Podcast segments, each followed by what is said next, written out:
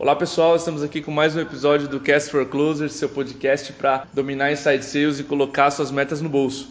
Estou aqui com o Vinícius Marim, que ele é CEO da Outbound Marketing e o tema hoje é prospecção de clientes via e-mail. Vinícius, um prazer, cara, ter você aqui como convidado do Cast for Closers. Seja bem-vindo. Pode falar um pouquinho de você, da empresa? Tranquilo. Diego, prazerão todo meu. Fala pessoal, tudo tranquilo? É, cara, acho que para falar um pouquinho da gente, eu tenho que começar uma história de uns três anos, então eu tenho que ser bem sucinto. Legal. É, eu fui convidado pelo Gustavo, né, que é o Gustavo Caetano, CEO da Samba, para trabalhar lá dentro da Samba Tech com a implementação dos processos de inbound e outbound. E, e depois da experiência que a gente adquiriu lá, a Samba até tipo, evoluiu muito nesse sentido. Eu entrei, era o tipo de marketing de três pessoas, era a quarta pessoa, e hoje os caras já têm mais de 20 pessoas dentro do processo, então assim, realmente teve uma escala gigantesca, estão indo para os Estados Unidos agora com a operação lá para poder expandir mesmo. É, com toda essa experiência que a gente adquiriu, eu acho que tanto eu quanto meu sócio aqui no Outbound Marketing, que é o Renato, ele trabalhava lá no nosso time também, a gente acabou vendo que dava para levar para mais pessoas no mercado, mais profissionais, mais empresas. E a gente queria repassar um pouquinho desse conhecimento, a gente achava que tinha como gerar melhores resultados em várias empresas que procuravam a samba para entender um pouquinho do que, a gente estava fazendo.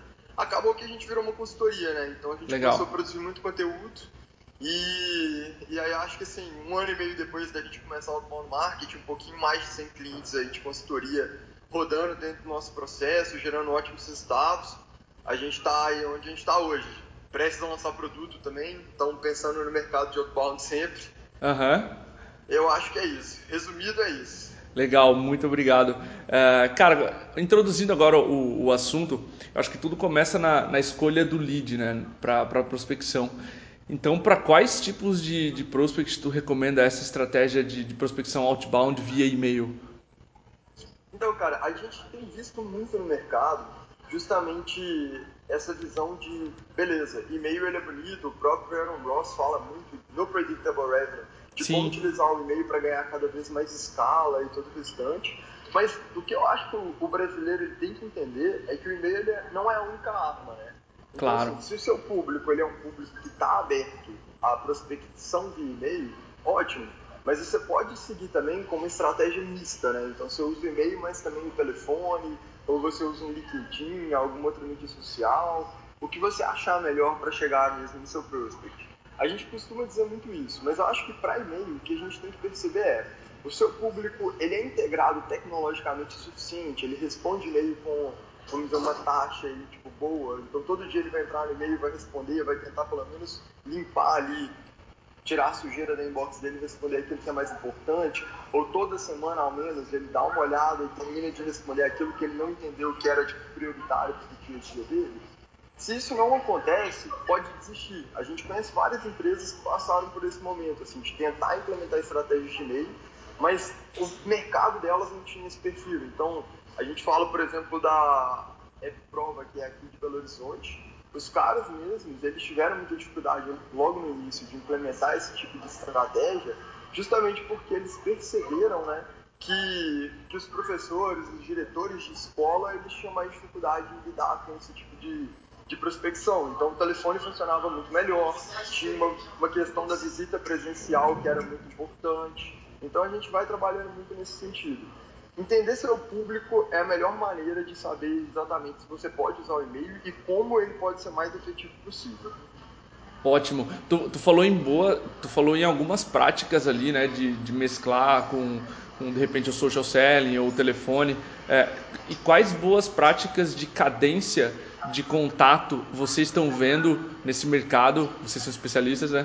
É, a usar e-mails. Qual, então, muito do que a gente tem visto é justamente baseado em você conseguir ter tipo, um approach cada vez mais pessoal, né? Então, quanto mais você consegue ter um e-mail que soa personalizado, exclusivo para os seus leads, melhor é. Naturalmente, se você vai tentar personalizar muito, você perde em escala, mas a gente tem visto aí que esse trade-off é um trade-off positivo. Você consegue converter muito mais para o e-mail personalizado, mesmo mandando para menos prospects ao longo do tempo. E, e aí no final o resultado ele é bem positivo. O que eu posso falar é o seguinte, acho que em termos de cadência, hoje o que a gente está percebendo é que uma variação até no modelo de contato ele tem sido, é, acho que é o mais positivo no final das contas entre tudo que a gente fala, né? Por quê? Porque, querendo ou não, se você consegue acertar a mão ali na duração do seu fluxo de cadência, você vai conseguir no final ter o seu contato. Mas se você acertou a mão na duração e não tem a melhor comunicação, ainda vai ter um problema ali de conseguir gerar a conexão. Perfeito. O que a gente faz muito com os nossos clientes nesse sentido, Diego, é justamente trabalhar vários e-mails fixos, né? então e-mails que sejam bem mais personalizados do que a média do mercado, é, naturalmente tentando trabalhar ainda a escala, isso daí é, é uma verdade, você não consegue personalizar e tornar exclusivo para uma pessoa só. Então, uma das coisas que a gente tem feito muito é criar campanha. O que, que é uma campanha, por exemplo, para a gente? Se eu tenho um cliente que quer vender, sei lá, para uma indústria farmacêutica, ele Sim. vai levantar uma série de prospects daquela indústria, entender quais são as características que englobam a indústria como um todo, ele vai montar um e-mail que seja personalizado para aquela indústria. Então ele mantém ainda a lógica da escala, ao mesmo tempo que ele consegue gerar uma personalização para aquele contato. Essa é uma ótima prática que a gente tem visto. Do outro lado, é justamente a variação ao longo da comunicação. Então, se o meu primeiro contato é um contato um pouquinho mais formal, onde eu estou apresentando ali minha solução, eu estou tentando levantar um problema que ele possa ter uma dor mesmo para chamar atenção, eu já vou jogar para o segundo contato, que é um follow-up mais simples, que não enche tanto tipo de conteúdo, mas o terceiro ele já pode ser um e-mail que tem uma personalização um pouco mais agressiva. Então uhum. eu posso usar, por exemplo, uma reportagem que eu vi no meu prospect, e aí eu vou realmente nesse one-to-one para conversa. E aí daí para frente a gente vai dando um pouquinho mais de liberdade para criatividade. Uma coisa que a gente tem visto funcionar muito bem, a gente fala um pouquinho também no nosso blog aqui da Outbound Marketing, é justamente como que você consegue usar o humor né, dentro do seu e-mail. Então a gente tem muito e-mail com GIF, muito e-mail realmente com algumas mensagens mais tipo, legais. Então assim, sim, sim. Tem, gente aqui, tem gente aqui dentro que tem um perfil mais boleiro, né, que a gente costuma falar. Então os meninos gostam muito de jogar futebol e todo o restante. Eles montaram um e-mail recentemente, foi até o Arthur, se eu não me engano, que hoje é nosso gestor de vendas. Ele montou um e-mail mesmo que era falando assim, quando se trata, eu acho que de prospecção ou de vendas, eu, eu tenho que discordar do Romário. É, era alguma coisa mais ou menos nesse sentido. E era falando sobre quando você vai contratar, você não tem que preocupar tanto só com o talento, você tem que garantir que aquela pessoa tenha coachability. Então ele ah, tinha uma pegada de você está tendo problema com o seu time.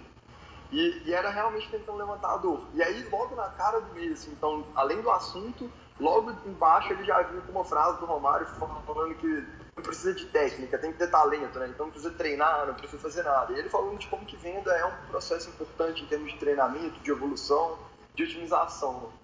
E, e esse meio tem uma taxa de resposta altíssima. É lógico que ele direcionava muito mais para o público masculino, que a gente conseguia garantir ali um open rate mais alto. A gente testou nos dois públicos ainda para ver se, se existia alguma discrepância, e existia ela bem grande. Sim. E acabava que funcionava super bem para ele em termos de conexão.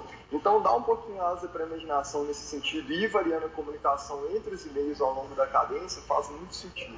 Ótimo. Eu lembro desse e-mail, cara. Eu recebi esse é. e-mail. É, para você ter noção como ele marca. Até, até um elogio. Eu adoro as newsletters de vocês. Acho que a, a, o, o, bom humor que vocês conseguem levar é muito massa. E eu lembro desse e-mail, cara, do Romário. Ótimo. Pois é. Boas dicas. Cara, a gente tem um caso muito legal aqui que a gente estava falando uma vez com alguma agência, então é um pessoal mais tranquilo, um pessoal mais feliz, né? Tipo, já é mais descolado mesmo. E aí o pessoal tava conversando, tipo, por e-mail e não tava conseguindo contato com uma agência que a gente queria falar em especial. E aí eu lembro que a gente mandou um e-mail que era com um gif de um urso tocando um banjo, alguma coisa assim. E aí acho que logo no assunto gera alguma coisa. Estou preocupado com você e o nome do prospect. Uhum. E aí dentro do e-mail com esse GIF vinha uma conversa de tipo, cara, eu vi essa reportagem, era uma reportagem recente de algo que aconteceu nos Estados Unidos, de um urso ter rodado no meio da cidade. E aí falando, tipo assim, eu fiquei preocupado porque não sei se você pode ter sido comido por um urso, alguma coisa assim. Sim. Tentando realmente fazer uma, uma pegada zero falando de solução, zero falando de dor. Realmente, só me responde e me fala que você tá bem.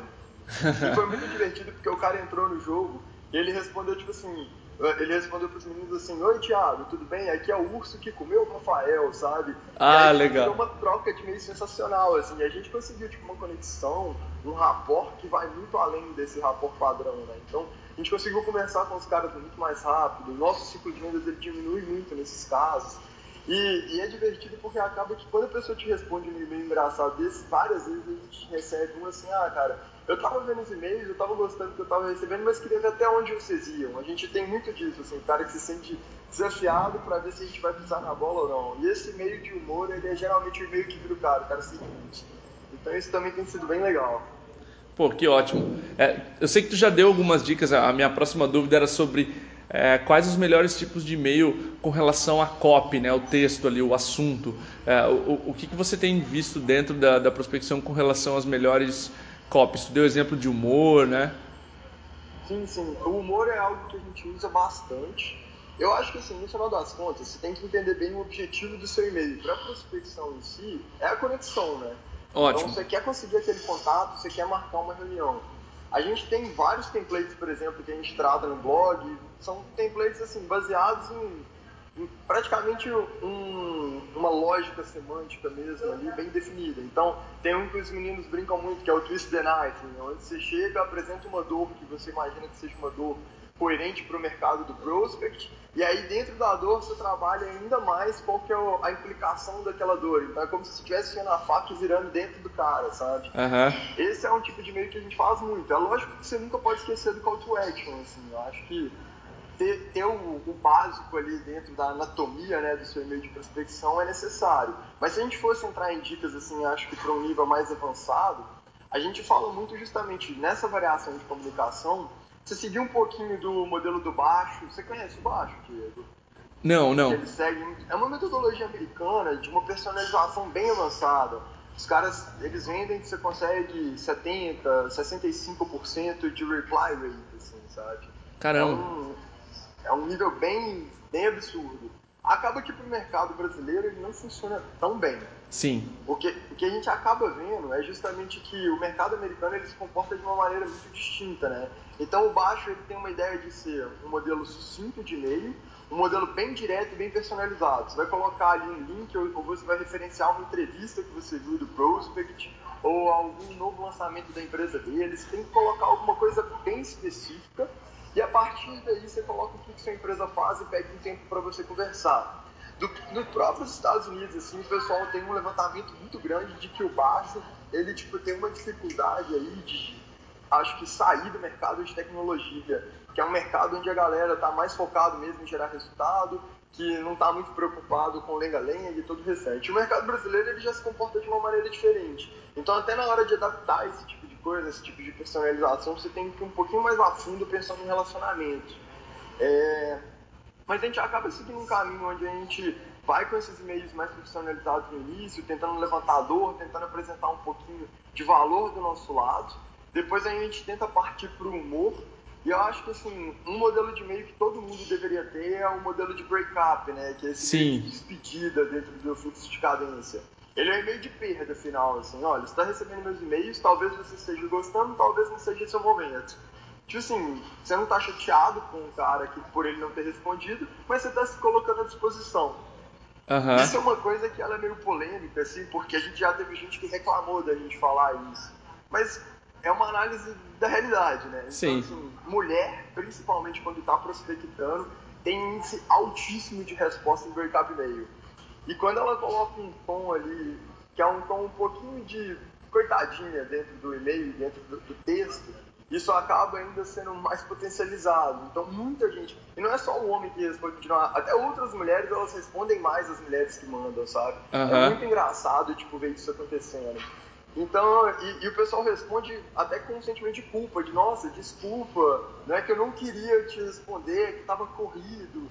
Então a gente ainda consegue muito disso. Uhum. Não é o melhor sentimento para você trazer no momento da venda, mas é um sentimento que é eficaz. Então a gente acaba usando ele na hora que precisa. É o último recurso, né? Mas eu acho que o breakup é um e-mail onde você comunica mesmo. Olha, eu estou tentando entrar em contato com você há algum tempo, é, eu já estou tentando falar com você sobre aquilo que a gente oferece, ou sobre uma dor que eu imagino que você tenha. e eu tô vendo que você não está interessado. Talvez seja porque você não tem essa dor, ou talvez seja porque você já contratou outra solução. Tipo assim, não sei o que aconteceu, mas tá de boa. Uhum, Se você quiser falar ótimo. comigo, toma meus contatos. É isso. E, e cara, esse e-mail pra mim também é outro que é sensacional. Ótimo. A gente usa aqui também. Ele é muito útil também porque ele, ele te mostra sinceramente que você não quer perder o tempo do prospect, né? Então, Exatamente. então faz sentido usá-lo né, como, como último recurso da prospecção. É, e eu acho que ele mostra também que tem um ser humano do outro lado que não quer gastar o próprio tempo. Eu acho que o brasileiro ele julga muito isso. Porque quando você começa a mandar um fluxo de cadência, o brasileiro em si ele não gosta desse tipo de contato, de prospecção fria, como um todo, porque a gente está acostumado com o telemarketing muito agressivo, a gente está acostumado sim. com tipo o outbound clássico, né, que é esse outbound menos B2B mais B2C, né, Sim. em que você tem propaganda de TV, propaganda de rádio de baixa qualidade. Acho que o brasileiro está acostumado a ver tanta coisa ruim que ele tipo, começa a receber e-mail e fala, não, isso daqui é tipo irrelevante. Essa pessoa vai me encher o saco agora até tipo morrer. E quando ela percebe que não, olha, eu tentei gerar valor, eu fiz o meu máximo aqui, talvez você não tenha gostado, então eu vou partir para outra. Muitas vezes a gente recebe a resposta do cara assim, não, legal, eu tava gostando de alguns e-mails e tal, mas eu achei que vocês estavam tipo prospectando à toa. Eu acho que, assim, grande parte dos casos isso acontece é quando você tem uma personalização baixa. Então, o breakup, ele dá o sentido de que não, ele- existe um processo por trás disso, né, a gente não está só te incomodando. Mas quando a personalização é mais alta, se o cara já abriu alguns e-mails, ele já percebeu que a gente está tentando conversar com ele. Então, esse impacto ele ainda é um pouquinho diminuído, mas existe. Perfeito. E, e você pode passar um benchmarking para gente, Vinícius, é, de taxas de abertura, de clique, de respostas é, nesse aspecto? É, eu sei que varia bastante, né, de acordo com indústrias, mas é, em linhas gerais, o, o que, que tu tem de taxa assim para ser um bom benchmarking para nossa audiência? Aí? Cara, eu, eu te falo assim, acho que o melhor benchmarking que eu posso passar, ele é o benchmarking que a gente utiliza internamente, como as minhas metas, o que, que meu time considera como uma boa performance, falando de Open Reply Rate, especialmente aí para os e-mails de prospecção, né? Uhum. O que eu posso te falar é o seguinte, hoje a meta tipo, geral do meu time é ter um open rate de no mínimo 65% e um reply rate na casa dos 35%. Então, assim, a gente é bem agressivo nesse sentido. Aham. É, e aí, quando eu falo disso, não é nem de e-mail, é, é de fluxo de cadência, tá?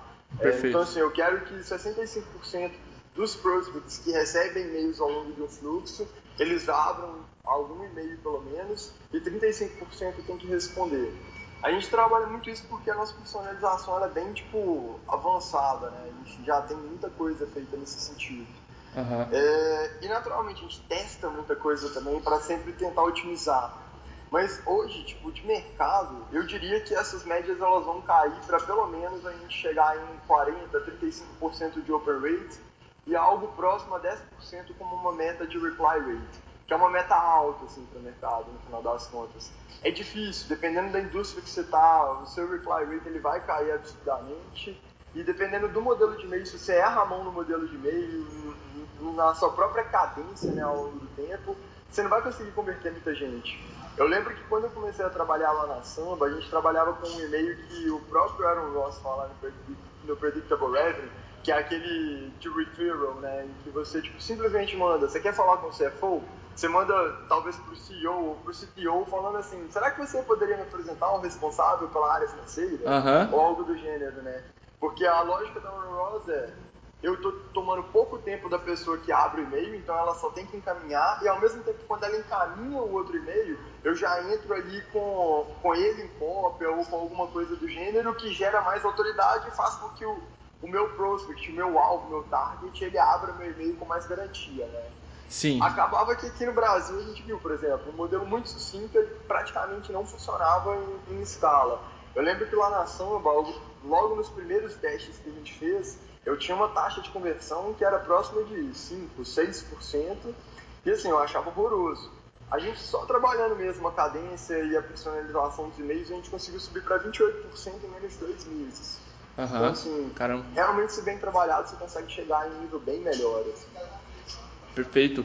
E, e para as empresas, Vinícius, que querem começar a prospecção de clientes via e-mail, o que, que tu diria? É, freestyle, tá? Pode abordar qualquer assunto, mas que, que mensagem tu deixaria para alguém que quer começar a fazer isso?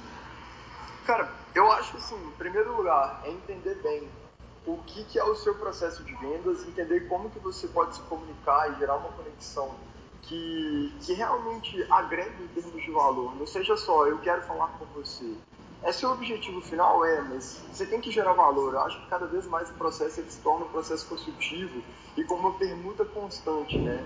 Então, Perfeito. você tem que diagnosticar problemas, você tem que gerar valor, você tem que entregar um conteúdo legal. Vocês, Time, por exemplo, são caras que produzem conteúdo sensacional. Então, uma maneira fácil é você pegar o próprio conteúdo que você produz e pincelar ele aqui ou ali no seu e-mail, então colocar um link para um conteúdo legal que vocês produziram que pode interessar o prospect ou alguma coisa do gênero, mas em especial pensar em gerar valor. É, a partir do momento que você entendeu que você consegue gerar valor dentro dos seus e-mails, que você está conseguindo realmente chamar a atenção de uma maneira que não seja só um esquema, né? Então, você não está simplesmente jogando um assunto que não tem nada a ver com o corpo do e-mail, por exemplo. É, então, você está ali dando a cara, sendo transparente mesmo e tentando conectar com base na sua proposta de valor, beleza. Uhum. Monta seus e-mails, montou o e-mail, monta seu fluxo de cadência e otimização constante a partir daí.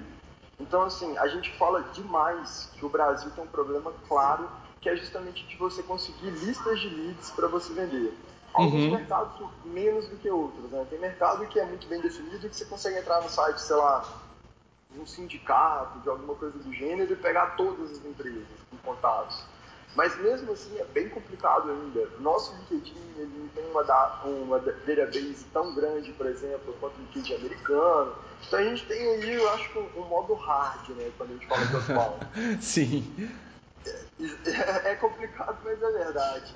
E assim, o que a gente acaba falando é, uma das adaptações que a gente buscou fazer o processo foi desenvolver um processo que a gente chama de inteligência comercial além do BI mesmo, de todo o time de vendas, né, de todo o time de outbound. Então, o meu cara de inteligência comercial dentro do time, ele vai ajudar a levantar os indicadores de Open Reply Rate, de conexão, de conversão de lead para MQL, de MQL para SQL, de SQL para cliente. Ele ajuda tudo isso. Mas ele principalmente ele dita o ritmo do meu time. Então, ele é o cara que por exemplo, monta as minhas campanhas, ele que entende quando é a hora de eu prospectar determinado mercado. Então, uma das coisas que a gente começou a fazer e que cliente nosso faz, por exemplo, a gente tem um case emblemático que é de um cliente que vende ticket alto e ele vende para o mercado corporativo em geral, só que ele fala com o RH nesse mercado. Sim. E a gente sabe que a área de RH como um todo, elas são consideradas praticamente um custo para a empresa, né? Porque por mais que ela gere valor, tenha hoje uma nova percepção sobre RH, ela é a área que traz receita facilmente. Então, assim, a folha de pagamento, é sempre aquela visão clássica, né? Sim, do, sim. do mercado. E aí o que a gente percebeu era, geralmente o RH tinha muita dificuldade de fazer realocação de budget ou, ou até mesmo de conseguir um aumento de budget ao longo do ano. Então o que o cliente percebeu era que ele tinha que começar a prospectar esse pessoal no segundo semestre para ele poder entrar no budget no início do ano seguinte. Então ele tinha que se fazer presente no momento certo. Ele não precisava mais prospectar no primeiro semestre que ele tem determinado mercado. E o time de inteligência comercial percebeu isso justamente fazendo uma análise de fechamento, fazendo uma análise dos dados que ele tinha ali dentro do CRM, fazendo uma análise do mercado em si, pegando feedback com todos os prospectores, com todos os closers. Então a gente foi trabalhando justamente nesse sentido. E aí o próprio time começou a ser direcionado para um outro mercado no primeiro semestre e no segundo semestre ele começava a entregar listas de contatos corporativos. Então, uhum. assim, o time de inteligência comercial ele vai ditar esse ritmo e ele é também responsável por pegar as ferramentas que ele tem em mãos e gerar essas listas de contatos. E aí a gente fala muito de uma pré-qualificação, né? É levantar alguns contatos com um pouquinho mais de noção de realmente ele tem perfil para comprar ou não, ele está em um mercado que a gente tem interesse de prospectar ou não. A gente costuma falar muito, Diego, que a beleza do outbound, no final das contas, é justamente que quando você trabalha com outbound, você escolhe quem é seu cliente. Você vai prospectar os caras que você quer. Você Sim. não prospecta, tipo, atirando no escuro. Então, para a gente, por exemplo, como consultoria, faz muito sentido ter um processo de outbound muito bem desenhado, porque quem o prospecto geralmente tem muito mais potencial de virar case. É lógico que eu recebo muito cara bom de inbound, mas ao mesmo tempo, meu filtro é maior em inbound porque eu não tenho um time de inteligência comercial fazendo uma pré-qualificação. Então, acho que assim, inteligência comercial é um processo. Se você quiser aprender, tem texto no nosso blog, atualmarketing.com.br, eu tenho que fazer o jabá, né? Aham, uhum, manda bala. Mas pode procurar, a gente conta muito de como fazer, como rodar o processo. E aí, por fim, se você quer realmente fazer algo personalizado e ainda manter uma escala, economizar tempo do seu time, escolha as ferramentas certas. Então, assim, se você vai fazer ligação, por exemplo, você tem que ter um software bom, e aí eu acho que é o Jabá seus também. é, não dá para fazer por Skype, porque você está indo toda hora, geralmente. Sim. Ao mesmo tempo, você não tem integração nenhuma com outras ferramentas que você utiliza. Do outro lado, até mesmo, a gente está lançando agora uma ferramenta de envio de e-mail em escala, né? Então, é quase como se fosse uma ferramenta de e-mail marketing, mas adaptada para outbound. É, você precisa disso se você quer fazer isso bem feito. Senão o seu vendedor, no final das contas, ou o seu prospector, seja como seu time seja definido, ele vai passar duas, três horas por dia só enviando e-mail. E o pior, ele vai ter muita coisa templatizada, vira um trabalho maçante, operacional, é difícil motivar esse cara ao longo dos dias. Então, se você tem a ferramenta certa em mãos, consegue fazer muita coisa a mais também. Se você claro. quiser conhecer mais sobre isso, rive.co. A gente está lançando agora o site na virada do ano, deve ter muita coisa nova. E a gente lança mesmo o produto agora em janeiro. Então, quem tiver interesse em entrar no nosso beta, é só deixar o contato lá no site. Ótimo. A gente deixa também, Vinícius, o link uh, abaixo do podcast para o pessoal conferir e na, e na nossa nosso resumo que vai para o blog também. Ótimo, perfeito. Beleza? Muito obrigado, cara, pelo episódio, aprendi bastante. É, é e fica à vontade aí para participar de outros, enfim, sugerir temas. Casa tá aberta. Cara, o mesmo para vocês. A gente tem que fazer algo junto agora do nosso lado. Legal, tô, tô, tô aberto a convites, beleza? Beleza, Diego. Obrigadão Gra pelo convite aí, cara. Obrigadão pelo espaço. Espero que o pessoal também goste. Show de bola. Grande abraço, Vinícius. Grande abraço, cara. Tchau, tchau. Tchau, tchau.